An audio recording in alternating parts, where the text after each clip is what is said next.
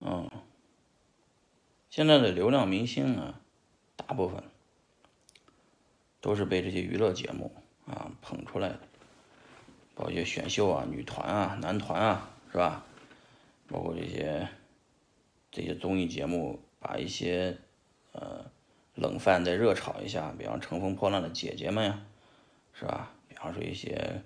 歌手啊，活动比选拔呀。其实都说明了这个一个很严重的社会问题，就是贫富差距太大了，嗯，然后社会分层了啊，底层的人想出来办法没有别的办法，除了拼命努力以外，主要还是靠运气啊。大部分人的突然的火爆都是在资本的推动下包装出来的，并不是单纯的运气好。